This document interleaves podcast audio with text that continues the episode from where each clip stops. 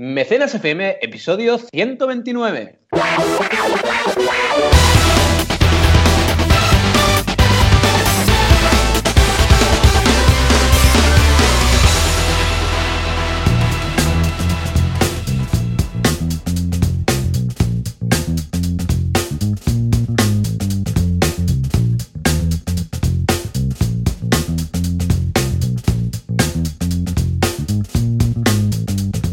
Bienvenidas y bienvenidos al primer Mecenas FM del año, el primer Mecenas FM del año 2017. Hoy, bueno, con algo increíble, tenemos una invitada muy especial al programa que es Nayara Chaler, que ahora la presentaremos. Pero antes, como siempre, bueno, ya sabéis, tenemos que saludar a Joan Boluda, consultor de marketing online. Y bueno, ya sabéis que yo también estoy aquí, que soy consultor de crowdfunding. ¿Qué tal, Joan? ¿Cómo estamos?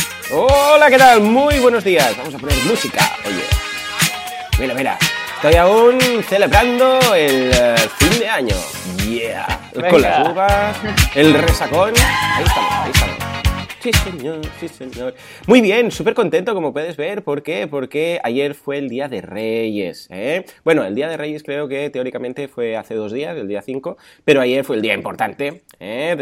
Pues abriendo regalos. Y la verdad es que muy bien, los peques se lo pasaron genial, eh, sobre todo el que tiene los de 3 y 6 años, que vamos, para ellos esto es todo un acontecimiento, ni crowdfunding ni historias, ellos los reyes magos, ¿no? Ya llegará el momento en el que le den quizás más importancia a otras cosas, pero bueno, las navidades la verdad es que con críos se viven de una forma más mágica, más, más chula, y ya ves, el subidón de, de las navidades, un poco resfriado, eso sí, también, como puedes ver, ¿no? por, eh, por mi voz, tú también, o sea que vamos a ir Igual a dúo, pero gracias a Dios, hoy tenemos una invitada, le vamos a pasar al micro, que hable ella, y nosotros nos podremos sonar la nariz de vez en cuando con un mute, ¿no? Pondremos el micrófono apagado y podremos respirar. ¿Cómo lo ves? Pues muy bien, la verdad, creo que la dejaremos ahí hablar más porque es que de verdad estamos tú y yo. De hecho, nos podríamos ir, ¿eh? Podríamos decir, sí, mira, ¿sabes qué? Que se quede Nayara y nosotros nos vamos y Exacto, ella ya pues, que rellene el, el programa, ¿no? De hecho, era una emboscada, por eso la tenemos. Po- Podemos llamar al programa Mocos FM también. Ah, pues mira, seguramente no está el sí. dominio. Vamos a pillarlo por si acaso, ¿eh? Muy bien, ¿y tú qué esta semana? ¿Cómo ha ido? Pues bien, como cada semana, bueno, la verdad es que sin parar, igual que tú, y siguiendo estrenando campañas, siguiendo ¿Sí? trabajando seguimientos de ellas, preparando las clases, porque la semana que viene empiezo clases en el ISABA, ya sabéis que soy profe allí y este año es el segundo, y además me han metido de profe de máster hacia final de año, pero ahora Ah, tengo dos cursos a la vez. Muy Así bien. que contento, ¿Qué es crowdfunding? contento. ¿Qué- cu- ¿Cómo son Sí. las asignaturas? ¿Qué nombre tienen? De hecho, se llama Comunicación 1, pero es crowdfunding, básicamente, ¿vale? Ah, o sea, hacemos todo Y se llama crowdfunding. Comunicación 1. De momento, sí. Algún día Pero que se solo llame crowdfunding. Sí, se llamará así. No, no, pero Pero- digo, es, es solo crowdfunding. Sí, solo Y se crowdfunding lo que ocurre es que me combino con otros profes. En un programa me combino con una profe que hace audiovisual, entonces aprenden aprenden también a, a grabar vídeo y hacerlo muy bien. Ah, y vale, en otra vale, vale. me combino con dos diseñadores gráficos. Entonces aprenden tema de diseño gráfico y además ellos ya tienen un background muchos de diseño industrial también, ¿vale? O sea que son muy cracks los alumnos. Vale, o sea, no hay una asignatura de crowdfunding como tal, ¿no? Sino que tú tienes Correcto. parte de las clases, o ah, impartes De partes de las clases de esta asignatura de comunicación 1. Correcto, correcto. Y de momento lo que hago es combinarme con otros profes haciendo mitad hora, mitad hora, ¿vale? Entonces, Bien. de momento es un combinado con diseño y un combinado con audiovisuales y en conjunto es comunicación uno. Muy bien, escucha, dos preguntas. Primero, ¿cómo es, ser- cómo te sientes ser profesor de, de- de alumnos de una, de una carrera y ahora del máster, ¿no? Y tal, ¿no? ¿Cómo- ¿Qué te sientes estando al, al otro lado? Tú habías sido, Pues, bueno, yo te conocí en tu sí. faceta de estudiante cuando a- ambos íbamos a, a estudiar durante cinco años, ¿no? La carrera. Pero en tu caso, ¿cómo, cómo lo vives? Pues mira, realmente supongo que igual que tú, también como, como formador online y también offline, evidentemente, te sientes que aprendes un montón, de verdad. Es sorprendente lo que uno aprende Oh. desde el otro punto de vista. Es decir, enseñas, evidentemente, pero los alumnos te hacen crecer y aprender una barbaridad. Y luego también muy gratificante, porque cuando los alumnos responden, y yo tengo la suerte hasta ahora de que siempre me han respondido, flipas. O sea, el año Sí, pasado sí. unos proyectazos salieron que Berkami estaba loca por estrenar todas las campañas. Al final, claro, como son estudiantes tienes que ir con cuidado, porque Claro. si estrenas la campaña y luego no la siguen, vamos mal, ¿no? Pero una pasada, una pasada. También es verdad que en una escuela de diseño, pues se nota. Se nota porque son makers. Es que son makers ya. Qué bueno. Por oh, sí, qué entonces, chulo. claro, y segunda pregunta, pasada. ¿hay alguno que te haga in- la mínima sombra en cuanto a tomar apuntes? Porque, si no lo sabéis, Valentí era el tomador de apuntes oficial. De hecho, en clase nadie tomaba apuntes, todo el mundo estaba ahí escuchando al profesor, todos con los brazos cruzados, y, era él como el taquígrafo, ¿no? Estaba ahí, después todos fotocopiábamos. Exacto. Es que todos van con ordenador ahora, Joan, es oh, diferente. Ya está, ya claro, no, no claro, no van con su regla ahí, con sus colorcillos. No, no, no. Les falta ese espíritu artístico. No, oh, qué pena. Se está perdiendo, ¿eh? El mundo va mal, Los apuntes ya no son lo que eran. En fin, pues nada, una semana un poco loca eh, y un año que pinta muy crowdfundico, ¿no? Sí, eh, pues nada, cuando quieras tú mismo. Lo primero que voy a hacer a nuestra super invitada. Exacto. Exacto, presentar a Nayara y entonces ya que ella pues empiece ahí a, meter cuchara y hablar mucho más que nosotros hacemos aquí Mocos FM. Pues presento a Nayara y para hablar de ella básicamente mm, no, la tengo, es complicado definirla porque es que es una crack en muchos aspectos, ¿no? Y es experta, eh, sabe de marketing un montón, sabe de crowdfunding un montón, por eso viene aquí, y sabe de economía colaborativa un montón. Así que sin más, bueno, aquí tenéis a Nayara y, y bueno, ¿cómo estás Nayara? Hola, hola, un montón de energía por aquí. ¿Qué tal? Muchas gracias por invitarme. No, nosotros pues encantados, encantados de, vamos, de tenerte aquí porque nos hacía mucha ilusión. Eh, además, creo que es la primera, es la primera invitada que tenemos. Eh, del año sí, del año sí, pero acuérdate que en un, en un Crowd Days, que por cierto, Nayara también ha participado muy activamente en todos los Crowd Days, eh, estuvimos entrevistando a un poseedor de plataforma. Veas lo posible. Mm, no, no, digo invitada, chica. Ah, no, invitada, sí, la primera. Oh, qué guay, qué ilusión. Entonces, estrenamos año, invitada, todo. Ay, ay. Bueno, hablaremos un poco de, Nayara. Ah, no sé si tenemos por eso dos, tres noticias que comentar. Pero empezamos. Y vamos hablaremos de tres noticias. Y tú, Nayara, siéntete libre para, para comentar la jugada, ¿eh? Muy Lo bien. primero que queríamos comentaros es que el crowd lending, según impulsan, impulsandopymesdigital.com, perdón, hmm. que es un nombre un poco largo, aquello no, no, es, no, es, no es corto ¿eh? el nombre del diario, este pues el crowd lending moverá más de 2.000 millones de euros en préstamos a empresas en España en los próximos cinco años. 2.000 millones de euros, no está nada mal, ¿eh? Dos billones con B, si estuviésemos hablando en términos norteamericanos, que ellos sabéis, sabéis que los 2.000 millones lo, lo, convierten en dos billones, ¿vale? En cualquier caso, eh, comentan eso, que todas las plataformas de crowdlending españolas van a mover esa cifra en cinco años, que a mí me parece algo increíble. También comenta otros datos que eh, en Estados Unidos se han negociado un total de 38 millones de euros, ¿vale? Que la verdad es que es bastante impresionante también la cifra y eh, durante este año pasado, perdón. Y eh, la verdad es que comentan temas muy interesantes como eh, la tecnología de este sistema de financiación, que ya lo sabéis, plataformas como Arboribus, por ejemplo, Longbook y otras más. También la regulación, comenta la regulación del gobierno que el pasado 27 de abril de 2015 ya, oye, ha pasado, ha pasado tiempo ya. Pues sí, sí, 27 de abril de 2015, la aprobación de la ley del crowdfunding y bueno, la necesidad de financiación que hay en el mercado. Me parece una noticia súper buena, la verdad. Dos mil millonazos de euros en cinco años es una pasada, Sí, eso yo no lo gano en un mes, ¿eh?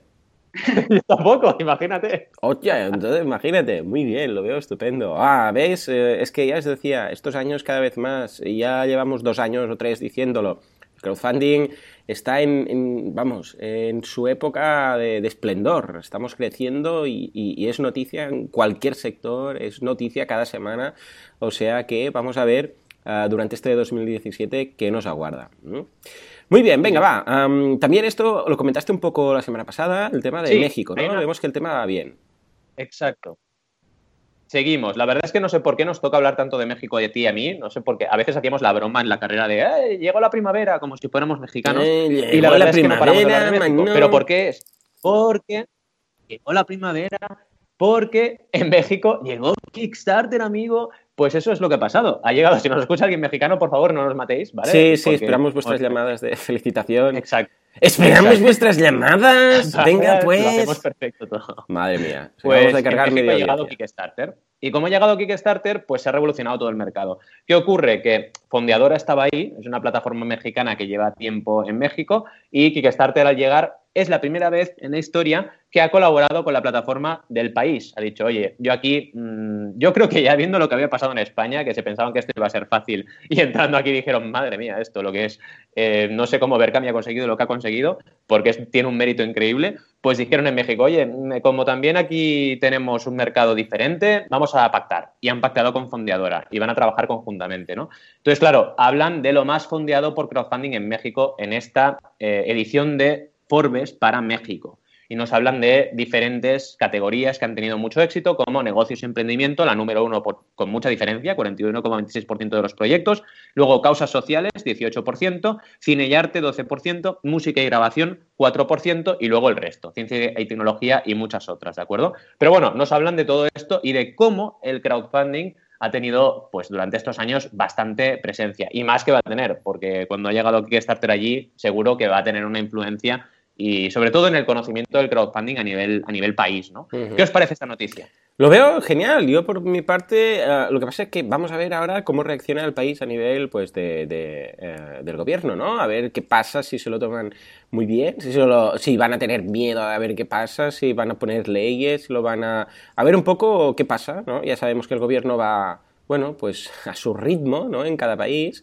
Uh, aquí, por ejemplo, tardaron mucho y después hicieron una ley que pensamos, sí. ah, man, madre mía. Uh, a ver ahora qué pasa en este gobierno, porque México apunta maneras, apunta muy bien, todo pinta genial y yo creo que puede ser una oportunidad muy interesante para impulsar su economía.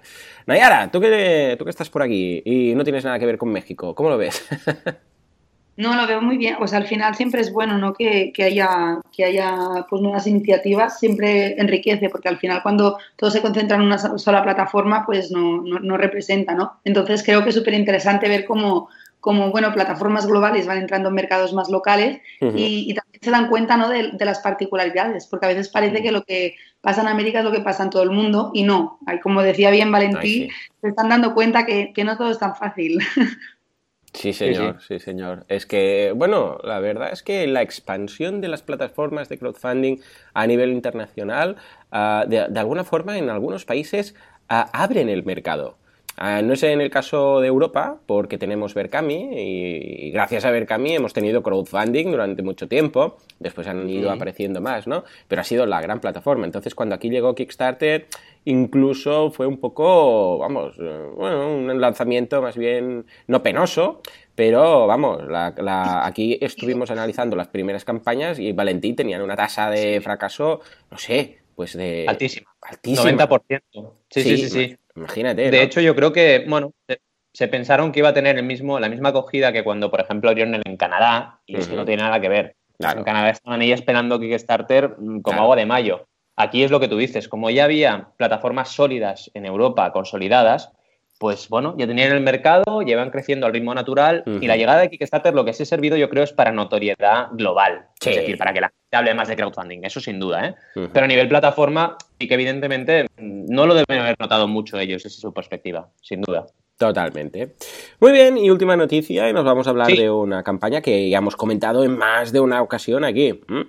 Sí, eh, hemos comentado la noticia muchísimas veces, bueno, la, la campaña, eh, que es, ya sabéis, la de Star Citizens, pero lo que me ha sorprendido es que mm, ha salido en Playground, y claro, Playground ya sabéis que es una, una revista digital muy, muy, muy, muy, muy eh, potente, con 11 millones de, más de 11 millones de seguidores en Facebook y 83.000 seguidores en, en, Twitter, así que tiene bastante, bastante cabida. Sí. Y comenta en la noticia con este titular, este videojuego financiado por crowdfunding aspira a ser el mejor de la historia. Y realmente lo que comentan son detalles muy interesantes como los actores que están dando vida a todos los eh, colonos del espacio que ya sabéis que son los protagonistas de este videojuego. Es un videojuego de colonos del espacio que ya hemos hablado, como decía Joan, bastante en mecenas, que de momento está financiándose por crowdfunding y haciendo crecer su universo a medida que van entrando nuevos jugadores potenciales al juego comprando su nave, precomprando su nave para luego poder colonizar planetas. La verdad uh -huh. es que es una pasada todo lo que se ve en esta noticia. Tenéis que echarle un vistazo, lo dejaremos como siempre en las notas del programa. Vais a flipar con la cantidad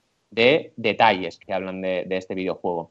Y la verdad es que todavía, como explican, están recaudando más y más y ya superan los 138 millones de dólares de recaudación. Fijaos, ¿eh? una auténtica pasada. Uh -huh. Y eh, la verdad es que mmm, está siendo un récord absoluto del crowdfunding y también para mí un cambio de paradigma en la industria de los videojuegos, de decir, oye, mm, no tenemos por qué hacer una campaña de inicio y fin. Empezaron así, ya lo sabéis, con un Kickstarter que recaudó dos millones, pero podemos seguir, porque si nuestro videojuego tiene un universo expandido y puede seguir ampliándose, ¿por qué no seguir recaudando? Si le das un extra y recompensas interesantes a los mecenas. Y eso es interesante, lo que llamamos el crowdfunding eterno, que puede llegar a ser, eh, vamos, eh, una revolución también, sin ninguna duda. ¿Cómo lo veis?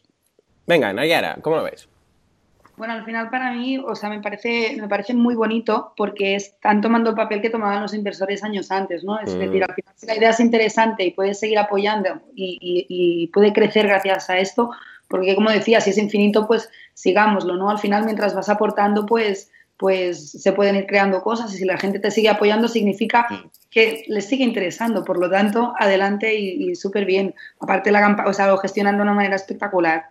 Espectacular esta gente, sí. Es, es, lo que dices, es, es, bonito. O sea, es bonito. El crowdfunding, eh, lo que más me atrae el crowdfunding, porque si el crowdfunding fuera simplemente una herramienta de financiación, pues bueno, tampoco levantaría pasiones, para entenderme. Sería como una ronda de financiación, o pedir un préstamo, o mm. una campaña de crowdfunding. Pero aquí estamos con el crowd, ¿no? O sea, que es lo bonito, es el hecho de decir, tenemos un objetivo, ¿quién quiere conseguirlo? La gente pues levanta la mano, yo, yo, yo, venga, pues cada uno que ponga un poco. ¿Y ahora por dónde vamos? ¿Y ahora qué hacemos? ¿Y ahora qué creamos? Y esa co-creación, ¿no? es la parte bonita del crowdfunding, porque si no ya me explicarás tú. Y esto, ah, lo bonito es que puede estar a todas las escalas imaginables. O sea, puede ser desde el mm, videojuego de crowdfunding más, eh, vamos, el mejor videojuego de la historia del mundo y eh, la campaña que más ha llegado a recaudar, hasta, yo qué sé, pues una, un animador eh, y su equipo de tres personas que hacen una serie como Wakfu, como vimos hace unas dos o tres semanas,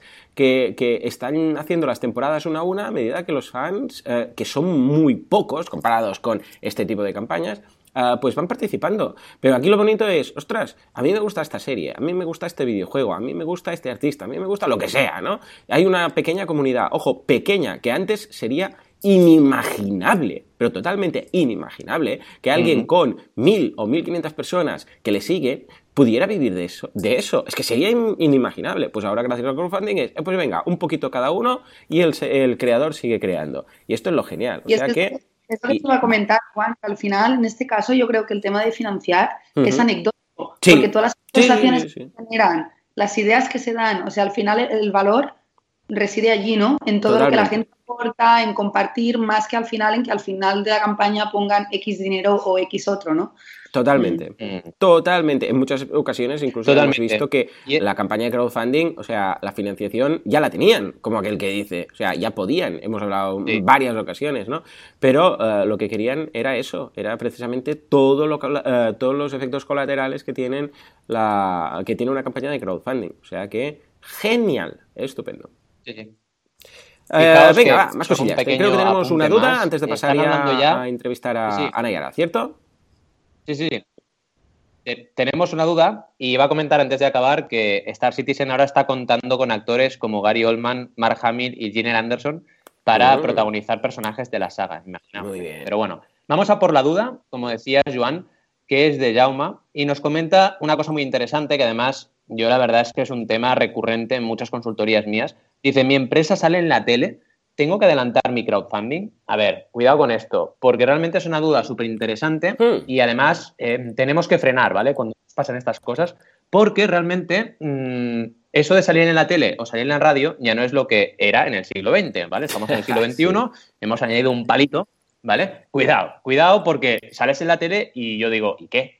Porque muchas veces sales en la tele y tu traslación a leads, a impactos en tu página web es cero. Entonces, patatero además. Entonces, cuidado, porque muchas veces este tema de, ah, es que he conseguido una entrevista con la SER, o he conseguido una entrevista con la COPE, o saldré en televisión española, nos hace correr demasiado y estrenar la campaña antes de tiempo. Entonces, yo le diría, Jauma, si todo está preparado, si has hecho una pre-campaña, si tienes a todos tus correitos electrónicos de los mecenas potenciales preparados, si ya tienes una marca eh, online, tienes una identidad virtual, si has trabajado las recompensas, si tienes el diseño perfecto, si estás seguro con que es el momento adecuado para lanzar, y ya sabéis, esa regla 30-90-100, 30%, en los primeros 7 días, o incluso llegar al 100% con tus propios medios, entonces sí, adelante. Si no, haz una cosa, aprovecha la salida en la tele para captar más correos, es decir, utiliza tu landing page que estarás ahí captando correos para que la tele te lleve más personas a apuntarse en la lista de correo. Pero no apresures el estreno. Si no estás listo, no estrenes, porque si no, saldrás ahí y es lo típico, tendrás muchas visitas, pero una conversión horrible. Entonces, cuidadito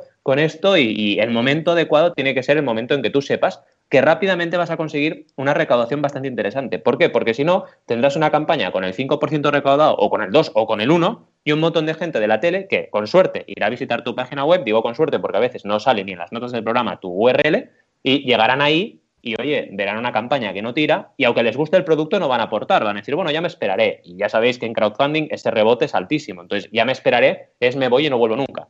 Entonces, cuidado y estrena cuando sea tu momento. ¿Qué opináis vosotros? Sí, señor, lo veo totalmente cierto y es lo que dices, ¿eh? Ya la tele no es lo que era. Ni la tele, ni la radio, ni nada. Porque de hecho ya hemos visto incluso en algunas ocasiones que creadores eh, que tú has ido uh, ayudando y que has ido acompañando a, a través de tu consultoría de crowdfunding han participado en temas de tele, han participado en temas de, uh, de, radio, han participado luego en una newsletter, por ejemplo, de Berkami, o una, han salido en el medio digital y eso ha tenido muchísima más uh, afectación y muchísima más repercusión en la campaña. O sea que tampoco pensemos que esto es lo que, que esto es la panacea. O sea que totalmente cierto. ¿Mm? Yo también estoy muy de acuerdo Sí, con Bart. totalmente. Y, además añadir que al final, mm, o sea, una, una campaña de crowdfunding es una carrera de fondo. Es decir, esto en un momento dado te puede ayudar, pero esto no va a hacer que tu campaña salga bien o mal. Es decir, si tienes la campaña preparada, adelante. Y si no, pues como, como ha dicho bien Valentí, aprovecha para llevar a la gente para que conozca tu proyecto y luego encárgate tú de que esa gente se mantenga, ¿no? Y te apoye luego, ¿no? Pero, pero desde luego una sola acción, aunque sea en la tele, no, no, no, no va a hacer, no va a promover un gran cambio, ¿no? Totalmente. Sí, sí. Muy bien, muy bien. Bueno, nos vamos a la entrevista. Nos vamos a la entrevista. ¿Qué ganas, qué ganas, qué ganas? Empezarías tú, Joan, porque vamos, tienes que abrir aquí sí, sí. este, este honor esta primera entrevista. Venga, va. Vamos, Pues vamos. empezamos con la pregunta obligada, ¿de acuerdo? Ya habéis escuchado un poquito a Nayara, ah, que tiene ahí pues unas opiniones muy interesantes sobre lo que hemos eh, estado viendo. Sabéis, por lo que ha dicho Valentí, que es una persona muy experta en el crowdfunding, que ha hecho bastantes campañas, ahora hablaremos de todo esto. Pero vamos a empezar por lo básico. Ah, Nayara, ¿podrías presentarte un poquito a la audiencia, contar quién eres, a qué te dedicas, esas cosillas?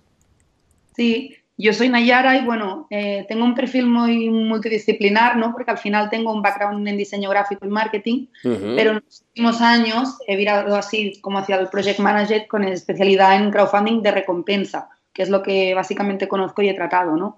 Ujú. En los últimos meses he tonteado un poquito con la organización de eventos, ¿no? Porque al final también, también es muy divertido, pero bueno, he vuelto al, al cauce con el tema de crowdfunding, que es lo que al final me, me motiva y me llena, ¿no? Ah, y sí, más o menos eso es un poco, un poco quién soy yo. Bueno, Ah, así como, como, como portfolio, ¿no? Pues sí que es cierto que creo que al final he realizado un seis o siete campañas de crowdfunding, todas con proyectos culturales, artísticos, y de las cuales solo una no, no logró su objetivo. Por lo tanto, creo que es. Creo que Ah, un exitazo. Muy bien. he- ¿Cu- ¿Cuántas campañas dices en total? Creo que al final son seis conseguidas y una que quedó ahí en el tintero. Vale, ah, pues escucha, esto es más Vale. que es más un 80 y pico, 90%. Muy bien, muy bien, Sí, está genial, sí. está estupendo. Sí. Escucha, Valentín, casi que te gana, ¿eh? Un poquito. ¿Tú, tú por dónde Sí. andas? ¿Qué ratio de éxito tienes ahora? Yo, yo estoy con el ratio de éxito en el 75% y número de campañas 172. ¡Ué! Bueno, bueno. más o menos, más o menos ya está. Y lo que pasa es que, eh, vamos, no tiene nada que ver, ¿no? Lo que hace Nayara eh, con, lo que haces tú en este sentido. Pero vamos, muy bien. Pero vaya, yo- vaya. En fin, además ahora ah, estás metida, ya, lo- ya os lo decimos ahora aquí, que ah, en- cuando has dicho el tema de la organización de eventos, pues también ahora ah, he pensado que vale la pena comentar que nos estás ayudando, bueno, estás tomando rol líder aquí total en cuanto a la organización del próximo Crowd Days, ¿no? Y lo estás, vamos, lo estás profesionalizando muchísimo, con lo que bienvenida a bordo. Sí. ¿m? Hombre, Sí, creo sí. que es necesario La es que- este tipo, entonces yo para mí estoy súper motivada y mm, me encanta que, que me invitéis a formar parte de esto, porque creo que todavía hace falta eh, trabajar mucho y, y, evidentemente desde dentro es donde lo tenemos que hacer, ¿no? Entonces yo a tope, a tope con Crowd Days. Sí. Yo quiero añadir, añadir nada más, antes de mi pregunta, que eh, Nayara, bueno, lo dice con mucha humildad, pero ¿cuántos, ¿cuántas personas a nivel de project management y trabajando una campaña de principio a fin han llevado siete campañas en España? Es que para mí debe ser la única. Entonces, cuidado, porque es, vamos, tenemos aquí una super crack, ¿vale? Yo quería preguntarte, ¿cómo descubriste el crowdfunding? ¿Cómo fue tu primera experiencia? ¿Cómo lo descubriste? La verdad es que fue, fue de casualidad, porque en ese momento yo estaba trabajando en Play Attitude, que era, era una editorial tradicional, ¿no? y ¿no? Y no teníamos dinero para seguir publicando libros, ¿no? Entonces empezamos a, bueno, aquello que cuando, cuando estás en una situación crítica tu ingenio se agudiza, ¿no? Y creo que eso fue en 2013 que descubrimos que existía el crowdfunding, que en ese momento no lo conocía casi nadie, y una de las plataformas que estaba empezando así como a a brillar un poquito en España era Berkami. Y entonces, bueno, lo descubrí de manera muy casual, que dijimos, venga, probamos a ver qué pasa, ¿no?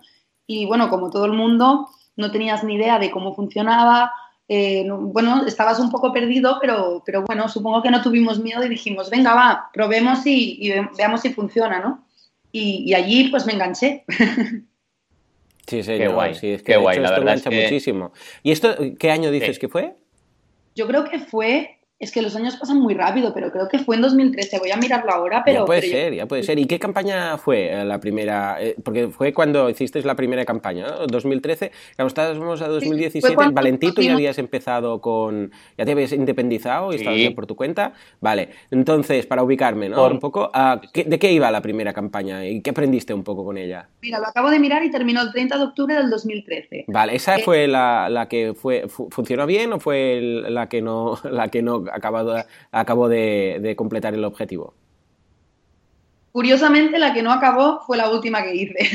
¿qué me dices? ya llegaremos a ello, ya llegaremos a ello. Pero antes, ¿cuál fue esa primera? ¿Y cuánto, cuánto recaudaste, más o menos? Eh? Sí, esta campaña la sacamos en Berkami y lo que queríamos hacer era publicar una, colección de libros infantil de tres libros que se llamaba Los colores olvidados. Mm, muy bien. Eh, lanzamos en, en Berkami pidiendo 9.800 euros para, para, publicar los tres libros y conseguimos 14.000. Así que bueno. Muy bien, ¿no? Vaya éxito. Debías... ¿Qué, aprendiste de todo esto? Que, como, claro, porque primera campaña, montas, eh, exitazo totalmente y tal. Eh, ¿qué, aprendiste con esta campaña? Que, que hay algo ahí que puede funcionar, que, quizás valía la pena seguir aprendiendo de crowdfunding y haciendo más campañas. Lo que más me sorprendió de esta campaña es que te rompe los esquemas. Es decir, mm. cuando estás acostumbrada a, hacer una inversión, imprimir un libro, eh, mandarlo a la distribuidora, un circuito que es tan, tan cerrado, tan extraño y tan desagradecido, sinceramente, y luego te das cuenta que lanzas el proyecto online y tienes cantidad de gente que te apoya, que te manda mm, buenos mensajes, que te recomienda, que, está allí a tu lado. O sea, es que es una, es una experiencia completamente diferente. Y a mí es lo que me dieron las ganas de seguir investigando, porque aparte de que es mucho más... Eh, ¿cómo, te lo diría, no? Que, que, llena mucho más todo el proceso, ¿no? Y bueno, a mí, a mí esto fue como el, el, de esto de salida para decir, yo quiero saber más de esto. Fue divertidísimo, lo recuerdo como súper divertido y también súper emocional. Muy bien, la, verdad, la, la primera campaña siempre es un qué, ¿no, Valentí? Totalmente, totalmente. Y yo quería preguntarte cuáles fueron tus siguientes pasos, es decir, segunda, tercera, y también qué cambios notaste, porque es algo que siempre comentamos en Mecenas, de esa primera campaña, ese bautismo, si queremos llamarlo así, y la segunda, ¿no? Es decir, ¿qué fuiste ahí pues consolidando? ¿Qué cambios notaste también a mejor? Porque seguro que, que alguno notaste. ¿Y cómo fue esa segunda experiencia? En verdad, en, mi caso, hay un, hay un, como un supercambio de la primera, de la primera a la segunda, ¿no? Porque mientras que la primera que hicimos era un público infantil y solo a nivel local aquí en España, eh, la segunda que hicimos fue Ravings of Love and Death, Edgar Allan Poe ilustrado. ¡Hombre! sí, señor, hablamos de ella aquí. Con un, con un objetivo de 60.000 euros. Es decir, de un objetivo de 9.000 a un objetivo de 60.000, el paso es muy grande. Sí, sí, sí, sí. Sí, la verdad es que debió ser, un cambio, debió ser un cambio brutal y también cambio de plataforma, ¿verdad? Y cambio de plataforma, cambio de plataforma Kickstarter. El otro día estaba pensando en esta campaña, en, en Ravings of Love and Death, y realmente trabajamos mucho pero, pero fue muy heavy porque creo que estábamos en el momento adecuado, en el sitio adecuado. Es decir, yo ahora mismo, si alguien me dice, mira, quiero hacer un libro ilustrado sobre esto y pido 60 mil dólares, yo le diría, estás loco. O sea, le diría, seguro que no, intentaría que lo bajara, es decir, bueno, también ha cambiado el, lo que es el, funcionamiento del crowdfunding en sí mismo, es decir, ahora hay campañas que yo lanzando una campaña similar creo que tendría eh, resultados diferentes. Lo he notado en las últimas campañas que hay cosas que te funcionan menos, hay mucha más competencia. O sea, este libro que, por ejemplo, esta segunda campaña la sacamos creo que era en 2014, sí, en 2014 en ese momento la competencia de proyectos era mucho menor. y eso se nota muchísimo. Sí, sí, debe ser, sí sería menor. Eh, claro, en parte es lo típico, ¿no? Lo que siempre decimos de la, ventana de la oportunidad y de ser de los primeros y estas cosas. En parte está muy bien, porque es lo que dices, que dices, otras, eh, hay menos competencia, hay menos campañas, eh, tienes más relativa visibilidad. Lo que pasa es que también el, mercado es más pequeño, nadie sabe de qué va esto del crowdfunding, o sea, es eh, otra época. Entonces, cosas buenas y cosas malas. Hay menos campañas, con lo que quizás puedes destacar más entre el resto de campañas. Lo que pasa es que también en 2013 el crowdfunding era lo que era, ¿eh? Y no tiene nada con lo que eh, estamos viendo ahora. O sea que, bueno, un poco de todo, ¿no? Sí, sí. Sí, pero incluso a la hora de comunicarte con, por ejemplo, en Facebook, ¿no? Que al final yo he utilizado muchísimo Facebook en las campañas, ¿no? Estamos, bueno, aparte de que tristemente Facebook se encuentra en un momento en el que la información que recibes es tanta que te pasa desapercibido todo lo importante, porque a mí me pasa incluso o sea, en ese momento no pasaba. En 2014 mm, las noticias que tú colgabas para tus seguidores eran mucho más relevantes. Ahora pasan sin pena ni gloria por su muro, ¿no? Entonces, incluso en este caso, es, mucho más difícil en, eh, bueno, atrapar a tu audiencia o mantenerla eh, allí al, al, filo, ¿no? Porque, porque reciben tanta cantidad de noticias que es, es, complicadísimo, ¿no? Mm. Pero, y en esta campaña, Nayara, en esta campaña, ¿qué importancia crees que tuvo la comunidad porque eh, también el hecho de estar centrada en Edgar Allan Poe, ¿qué importancia tuvo eso y, la comunidad eh, que habéis generado también alrededor vuestro antes de empezar? La comunidad, sí, o sea, eh, fue, fue crucial, como siempre lo es, ¿no? Al final tener unas personas que, te apoyen y que más o menos te sigan siempre, siempre ayuda muchísimo y, y es necesario. Lo que además en este caso tuvimos un añadido y es que como era una campaña súper nicho, enfocada a un target muy concreto, esto nos ayudó, nos metimos en foro de coleccionistas de Edgar Allan Poe y allí, claro, o al final como, pero bueno, como, como en todo el marketing, es decir, como más segmentas y, más enfocas tu campaña, mucho mejor te va a ir, ¿no? Porque al final no, sirve de nada mandar mensajes así como, como sin sentido, ¿no? Entonces, en ese caso estaba como muy focalizada. Por eso yo siempre recomiendo, recomiendo pues intentar, ¿no?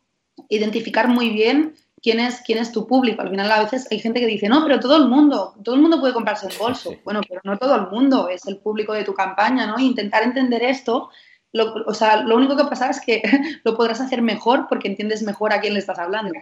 Exacto, exacto. Así es, así es. Ahora, a Nayara, con todas estas, porque claro, si solo con la primera y segunda campaña ya aprendiste una barbaridad, ah, con eh, estas seis, siete campañas que llevas ya, ah, ¿qué has aprendido? ¿Qué es lo que, si hubiera algo de cuando empezaste ahora la última, que precisamente la última, al ser una que no ha funcionado, ¿no? Ah, ¿Qué es lo que has aprendido que dices, esto, vamos, es oro haber aprendido este concepto? ¿Con lo que te quedarías? Evidentemente muchísimas cosas, pero si hay alguna que quisieras destacar. Para mí, lo más bonito y, lo más crucial es la comunidad. Es decir, mm, lo que me llevo de todas las campañas, una cosa que es común, que me llevo toda la cantidad de gente que te ha apoyado. Mm. Cuando los cuidas, y yo creo que es una cosa, o sea, nosotros tenemos, hemos tenido un ratio bastante alto de mecenas que han repetido una campaña tras otra. Mm. Y esto es porque al final se les ha hecho un seguimiento desde que, o sea, desde antes que apoyen la campaña hasta incluso después. O sea, es importante. Yo si te fijas en la campaña esta de Edgar Allan Poe, un año después de la campaña, cuando es el cumpleaños de Edgar Allan Poe, yo les mm. escribo una noticia y les digo, hey, y al año siguiente, y al año siguiente, ¿no? O sea, es súper importante seguir a esta comunidad comunicándote con ella y, al final eso es lo que hace que sigan allí. Ese es el valor, ese es el valor. Y para mí cuidar a esa gente es, creo que es lo, lo bueno, es crucial. Sí, es un activo, ¿no? También, o sea, es un activo de marketing valiosísimo, porque de cara a futuros proyectos, de cara a cualquier movimiento que quieras hacer en el futuro, pues claro, te ayuda, te ayuda una barbaridad, ¿no? Por supuesto, es que es lo que te digo, en nuestro caso, si, si estas personas no hubieran estado pues cuidadas día tras día, al final, ¿por qué te voy a ayudar cuando, cuando sé que es otra campaña? Nos pasó incluso en un caso, en una campaña que hicimos de, de In Harvest, era una campaña que apoyó Valentí, sobre, sobre, era un libro de artista, ¿no? Con un tributo a Star Wars, que uno de los mecenas me envió un mensaje y me dice, el libro no me gusta, porque no me gusta Star Wars, pero, pero os apoyo porque sois Play Mm. ¿Hasta qué punto no esa persona estaba, pues bueno, entendía, les, les gustaba lo que hacíamos ¿no? y, te quería apoyar solo por el simple hecho de quién eras, más allá del producto que le estuvieras ofreciendo, ¿no? Sí, sí, auténticamente revelador. Sí, sí. sí. Eh, teníamos aquí una preguntilla importante, ¿no? Creo, que hacía referencia a, a, bueno, cuál ha sido de todas esas campañas que has ido trabajando, eh, un error que podrías destacarnos, es decir, o un error, un aprendizaje, algo que tú puedas decir, oye, realmente eh, aquí no deberíamos haber hecho las cosas de esta manera, ¿no? Podríamos haberlo cambiado. En este caso, la última campaña, la campaña que, no funcionó, hmm. que era una campaña preciosa y que yo creo que ahí fallamos en cuanto, esto es muy importante también, ahí fallamos en motivación. El equipo, teníamos un objetivo muy alto, que era de 100.000 euros. Y, y, el equipo esperaba mucho al principio. Eh, cuando piensas estas cantidades y eres pequeñito como éramos nosotros, solo puedes aspirar a ir poco a poco y llenando el bote pues día tras día, ¿no? Creo que nos faltó, nos faltó motivación y esto es, es, crucial. O sea, si quieres sacar una campaña de crowdfunding, está motivado y, y rodéate de gente que te pueda dar una mano y que te pueda dar una palmadita en la espalda, porque es súper duro, ¿no? Y en ese caso ahí fallamos en esperar mucho y que se nos cayó la motivación enseguida. Entonces, bueno, para mí ese es, el, error que cometimos, ¿no? Porque, bueno, el, el, proyecto era complejo, que también en este caso, es decir, yo siempre había desarrollado proyectos con un producto muy claro, con unos tangibles. En ese caso era la primera vez que era, era un intangible, que lo intentamos tangibilizarlo, pero aún así era muy complejo. Entonces, creo que allí, bueno, tendríamos que haber probablemente simplificado la historia y, bueno, y mantener la motivación, porque ahí, pues, bueno, para mí fue el, fue lo, el problema, ¿no? Mm. Sí, sí. Sí, señor. De, hecho, de los errores es de lo más de lo que más se aprende, ¿no? Y eh, en ocasiones, pues te hace falta eso, ¿no? Ver que, claro, llevamos un 100%, hija mía, ¿eh? esto no puede ser, ¿no? Pero, pero efectivamente es eh, cuando, eh, bueno, aprendes y entre otras cosas, eh, en muchas ocasiones hemos visto aquí que segundas, segundos intentos de una misma campaña hacen que hayas aprendido muchísimo más de la primera y que la segunda sea exitosa, porque esto no es un todo nada, de decir, escucha, si no funciona, nunca más vuelvas a presentar la idea, sino si no funciona, pregúntate por qué mejóralo y pruébalo otra vez. Mira el caso de Coolest Cooler, ¿no? Que siempre ponemos aquí, que la primera no logró ni fundarse. Lo replanteó, bajó el, el objetivo, eh, lo planteó de forma distinta y vamos, la segunda fue un exitazo, tanto que está en el top 10, ¿no? De Berkami, digo, de, de Kickstarter, con lo que, vamos, en ese sentido, eh, vamos, a veces es vital y es importante fracasar para luego volver a probarlo. O sea que estupendo. Y ahora, mm, después de todas estas campañas, de los eventos, en todas estas historias, y ya hemos hecho un poco de spoiler de que nos vas ahora a ayudar también con Crowdays, que es un poco de todo. Son eventos y es crowdfunding, las dos cosas que has estado haciendo. O sea que perfecto. Eh, ¿En qué andas metida? ¿Alguna campaña nueva que tengas ahí planteándote? ¿Algún evento? ¿Alguna historia? ¿Qué, qué tienes en mente? Pues mira, ahora tengo, estoy, estoy, bueno, asesorando y ayudando a un par de amigos que tienen campañas súper, súper bonitas relacionando crowdfunding y economía colaborativa. Una es una mm. biblioteca de ropa que lanzaremos próximamente en Kickstarter probablemente, y el otro es un tema de, acuoponía. Qué bueno. de acuoponía, de, y que bueno, es un proyecto que se está gestando en un Fab Lab y justamente quieren lanzarlo también a través de crowdfunding, ¿no? Entonces, bueno, les estoy ayudando y también como noticia yo creo que ya puedo decir que en una semanita me uno al equipo de Ulule. ¿Qué me dices? ¿En serio? Oh, ¡Qué bueno! Ah, venga, aplausos, sí señor. Oh, oh, oh, muy bien, notición. ¿En serio? Muy bien. ¿Y qué vas, ¿qué vas a hacer? ¿Qué rol tendrás ahí? Para los que no sepan, Ulule es una plataforma francesa, originalmente francesa. Tenemos que decir que en cada Crowdays nos traen bolsitas ¿eh? de regalo de merchandising, ¿eh? que son, vamos, muy bonitas y siempre la gente, el, público, vuelan, que lo sepan. Muy bien, sí, es francesa. ¿Y qué, en qué están especializados? Y bueno, es, es, es, mm, genérica, tiene mucho tipo de campañas, pero bueno, básicamente su, su, un poco su misión es empoderar a, a, los emprendedores, ¿no? Entonces tratan muchos tipos diferentes de campaña y justo ahora quieren empezar a, a meter la patita en España, que es muy interesante, ¿no? Y, y, bueno, ahí en breves tendréis más noticias, pero me, me hace mucha ilusión unirme al equipo porque además es muy bonito. Ya, bueno, ambos lo conocéis, a Rubén, que también es un, una persona, y entonces, bueno, me hace mucha ilusión. A ver qué, qué, cositas bonitas salen. Qué bueno y que nos hayas dado la primicia aquí, porque yo ya habíamos hablado tú y yo, sabía que estabas por ahí, pero no sabía que, que bueno, genial, genial. En directo, toda la audiencia aquí sabiendo esta gran noticia. Qué bueno, qué bueno. Felicidades. Y vamos, genial también para el equipo de Lule poder tener ese fichaje estrella. Qué bien, qué bien, qué bien. Bien, eso nos espera, nos espera un futuro interesantísimo. Hablando de futuro, ¿cómo ves el futuro del crowdfunding? Es decir, ¿qué, qué, bueno, si tuvieras aquí una bola de Merlín, ¿qué dirías? ¿no? ¿Cómo va a evolucionar todo? ¿Cómo ves los próximos pasos que va a hacer el sector, etcétera? ¿Cómo lo ves? Eh, lo veo bonito. No. Mm. lo, veo... lo veo bonito. Creo que finalmente, o sea, que realmente el, el, crowdfunding se está empezando a entender. Cada vez más gente sabe de lo que hablamos y parece que, bueno, seguimos siendo frikis porque, porque sigue siendo muy desconocido, ¿no? Pero cada vez es un poco, el conocimiento es más amplio, esto es bueno. Me gusta que está, estén empezando a surgir plataformas especializadas, como en este caso, por ejemplo, Spaceman Project, que es solo de cómics, mm, sí. ¿no? Entonces me parece, creo que um, un poco como está pasando, eh, o sea, va acorde a lo que está pasando en el mundo, ¿no? O sea, hubo un momento de super globalización y luego se están, está empezando otra vez la especialización y creo que en crowdfunding pasará un poquito lo mismo, cosa que me gusta mucho, ¿no? Porque al final no todo, no todo tiene que estar en todos lados. Y creo que este año será importante en eso, para que se haga pues más mainstream, ¿no? Jolines, no me sale la palabra en, castellano, ¿no? Pero para hacerlo, bueno, la divulgación de... Masivo, sí. ¿no? Mm, yo lo veo así y, y, espero y deseo que cada vez más personas eh, pues se animen a probar. Yo siempre, hay una cosa que digo, escribir un libro, esas cosas que tienes que hacer antes de morir. Y una es... Mm, hacer una campaña de crowdfunding, porque me parece que, que realmente que es, que es, una cosa súper chula, ¿no? Me encantaría ver a gente joven mmm, llevando a cabo proyectos locos en crowdfunding y probando qué pasa y probando pues cosas nuevas, ¿no? Al final creo que puede tener un papel muy importante en la innovación. Totalmente prueba cosas, mira si a la gente le gustan, si no, es decir, pero dale una oportunidad, ¿no? Y creo que sí, creo que este 2007 va, va a ser un súper año. No sé si he dicho 2007, pero 2017. Eh, sí, a mí, no sé por qué también me ha pasado varias veces, ¿eh? Que he dicho, dos, no aquí en el programa, pero en general, y me corrige mi hijo, cosa que me preocupa. El otro día, no sé, sí, 2007 me dice, 2017, papá, y yo, ay, sí, sí, estoy. en fin, en fin. Um, vale, venga, vamos a acabar con uh, algo que puede dar una persona que hecho tantas campañas y ha tenido tantos éxitos como tú y que está metida, vamos, hasta el fondo con estas cosas.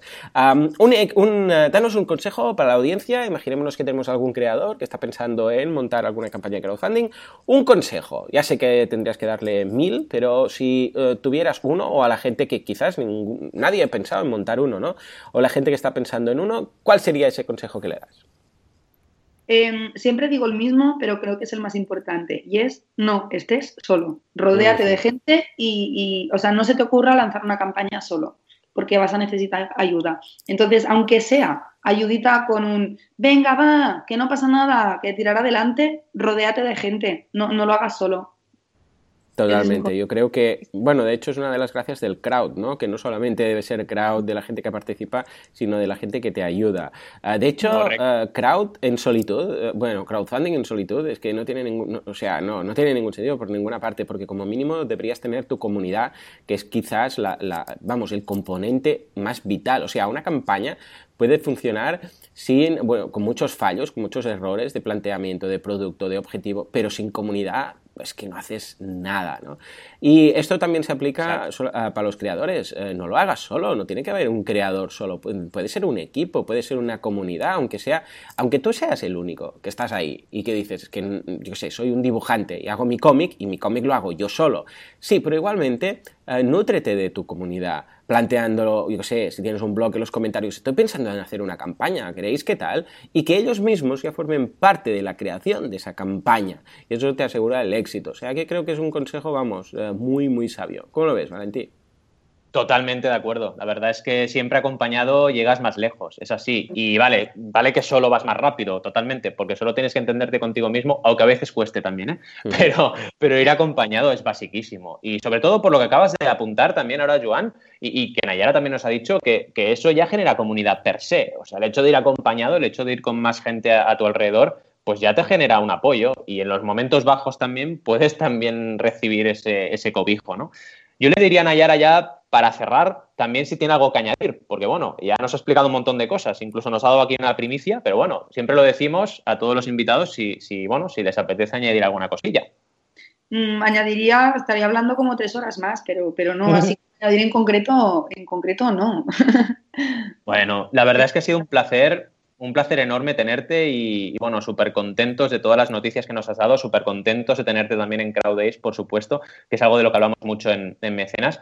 Y bueno, hemos tenido un programa, vamos, no os podréis quejar, ¿eh? primer programa del año con eh, la noticia de crowdlending, el repaso de la situación en México, Playground y, Star Citizen. También hemos visto las dudas, con esa duda de Jaume de qué pasa con la tele y con la radio y todo eso. Y bueno, esa mega entrevista que os hemos eh, regalado y que esperemos que os haya gustado. Casi, casi el Día de Reyes.